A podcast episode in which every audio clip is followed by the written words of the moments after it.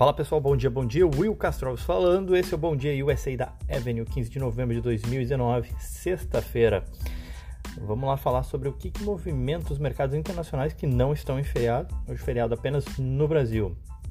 Bom, uh, primeiramente falar onde é que a gente parou, né? Ou seja, ontem o S&P atingiu uma nova máxima histórica nos 3.096 pontos. A alta nem foi tão uh, forte, assim, foi uma alta de 0,08 apenas, mas ainda assim fez com que o S&P, principal índice da bolsa americana, atingisse aí nova máxima. É, o Nasdaq teve uma leve queda por conta de um resultado um pouco mais fraco da Cisco, eu já vou comentar aqui, é, mas o, o, Nasdaq teve uma queda de 0,04 e o Dow Jones praticamente estável, 0,01. Então foi um dia relativamente de estabilidade nos mercados, é, mas o S&P achou espaço aí por conta de um resultado mais forte da Walmart, que eu já vou comentar também, e aí acabou encerrando com 0,08 de alta. Mas chama atenção e chamou atenção ontem o dólar. O dólar mais uma vez é, atingindo patamares bastante altos. Ele bateu 4,20 na máxima do dia, cedeu e fechou aí no 4,1934. Ainda assim no patamar obviamente bastante alto. É um pouco do, do, resultado de aversão a risco, né, em meio à instabilidade regional, especialmente quando a gente pensa no, no Chile, né. É, querendo ou não, o real ele é uma das moedas mais líquidas, ou seja, mais negociadas ou tradeadas, que nem a gente fala, jargão de mercado, e foi algo que acabou pesando né, contra o real nesse momento, é, uma vez que ele é usado, enfim, para quem quer eventualmente apostar contra ou apostar ou se proteger dessa instabilidade regional. E o dólar fechou aí no 4,1934. Bom, hoje na agenda, é, como, como você já, já sabe, feriado da proclamação da República no Brasil. Mas na Europa a gente teve agora às 7 horas da manhã o índice de inflação da Europa, que veio em linha com o esperado, não, não trouxe grandes movimentações. E a gente tem nos Estados Unidos dados de vendas no varejo às 10h30, às 11h15, a gente tem dados de produção industrial de outubro. E a gente ainda também tem o Empire State Manufacturing, que é outro indicador de atividade da indústria ou manufatureira que podem aí trazer algum indicativo para os mercados. Mas hoje tudo aponta aí para uma sexta-feira que parece ser realmente tranquila nos mercados. Na Ásia, grande parte em alta, o Japão sobe 0,7, por exemplo, mas na China a gente teve uma queda de 0,6, enfim, foi pontual lá. É, na Europa, leves altas aí de algo em torno de 0,2, 0,3, só o Reino Unido que está praticamente estável, e os futuros apontam, futuros americanos, né, apontam para uma alta aí da, da ordem de 0,2%. É, alguns oficiais, algumas autoridades né, americanas, elas deram sinais de avanço aí nas negociações com a China novamente. É o caso, por exemplo, do Larry Kudlow, que é o conselheiro econômico da Casa Branca, que disse que enfim, Washington estaria perto de fechar um deal com a China. Então isso ajuda é, a sustentar e justifica um pouco dessa alta aí de 0,2 que os futuros apontam. Indo para a cena corporativa, a gente continua tendo a safra de balanço. Hoje a gente te, ontem a gente teve um gigante reportando, Walmart, WMT é o código da Walmart. A empresa reportou um resultado aí que bateu todas as estimativas dos analistas, receita colossal de 128 bilhões de dólares em apenas um trimestre, lucrando aí mais de 3 bilhões nesse trimestre, algo em torno de 1,16 por ação. É, cada ação do Walmart custa aí na casa de 122 dólares. Então, assim, foi o 21 trimestre de crescimento de vendas nos Estados Unidos, mostrando que, apesar de, por exemplo, ter saído do Brasil, o Walmart ele focou no seu core business, focou naquilo que realmente eles entendiam que fazia sentido focar e isso tem dado resultado. É, outro destaque é para as vendas do seu e-commerce, crescendo aí 41%, acelerando inclusive, apesar de, cada, de crescer, né? É, no último trimestre tinha reportado algo em torno de 35% de crescimento, dessa vez foi 41%. É, então, assim, o Walmart, o Walmart enfim, conseguiu entregar um, um, excelente resultado, as ações repercutiram bem.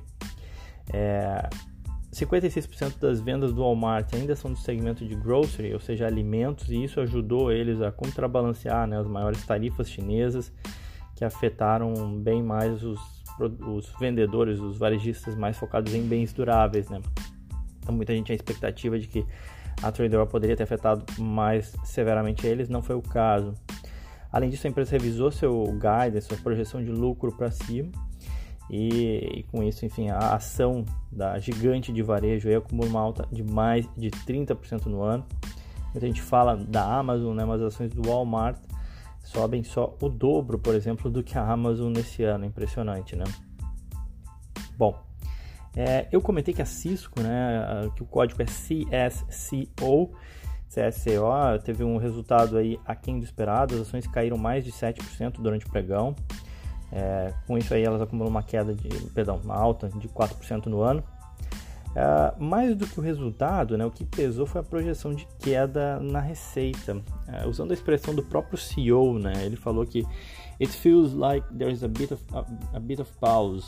Né, basicamente, ele falando como se ele sentiu que a demanda esfriou, que muitas empresas estão esperando aí para contratar os seus serviços, né? Ele falou também que grandes empresas estão aumentando o escrutínio de análise e isso tem alongado muito o processo de fechamento dos contratos e, consequentemente, de, de venda né, dos seus produtos e serviços pela empresa. Perceberam uma desaceleração aí de venda em oito dos dez principais mercados. E aí, com isso, a ação acabou, como eu falei, fechou, acabou chegando aí a 7% de queda durante o pregão e isso acabou pesando um pouco sobre as demais empresas do setor de tecnologia. É, e bom, para a gente acabar, falar rapidamente aqui de novo de outras empresas de cannabis. Essa semana tem sido intensa nos resultados das empresas de cannabis. A gente teve a Aurora, ACB, código e a Canop Growth, código CGC. Falando da Canop, ela reportou um resultado com forte crescimento de receitas de, da ordem de 230% mas mais prejuízos, né? 60 milhões de dólares mais ou menos. A história é a mesma e vale para Aurora Cannabis, tá? O nível de estocagem do setor ele segue muito alto. O número de abertura de lojas no Canadá desacelerou, então, ou seja, eles, eles produziram mais cannabis, é, mas houve uma desaceleração total no setor, abriu-se menos lojas e aí os varejistas hoje já estão estocados e não tem por que comprar dos produtores. Os preços caíram, e isso tudo afetou o setor como um todo, tem afetado as, as empresas do setor. Uh, eles esperam aí a segunda linha de produtos à base de cannabis, que ainda tem que vir para o mercado nos próximos meses, né? o que deve vir nos próximos meses. E aí, quem sabe, ajudar a reduzir os estoques. É o, é o mesmo caso da Aurora também. São bebidas, chocolates, além dos próprios vapes, né? É, fora isso, a gente teve os varejistas americanos também aguardando uma postura mais clara da FDA, que é a Anvisa dos Estados Unidos, é, sobre o que, que, é permitido ou não nos estados que hoje têm a liberação do consumo, né? Então isso tudo faz com que assim, Canapro, Aurora, Tilray e outras, enfim, elas, o nível de estocagem hoje do setor é alto, elas estão esperando uma segunda onda aí de uma segunda leva de liberalização para poder vender para esse tipo de produto e os resultados no curto prazo eles são bastante ruins e as ações acabam caindo. A Canopy Growth é a maior empresa de cannabis da bolsa americana, com valor de mercado de 5 bilhões de dólares. Recebeu aporte de 4 bilhões de dólares da Constellation Brands, que é a dona da, da cerveja Corona. E as ações aí uh, despencaram ontem 17%, a da Aurora caíram 10%. A Canopy Growth acumulou uma queda de 50% no ano e o setor como um todo vem sofrendo por conta de tudo isso que eu falei.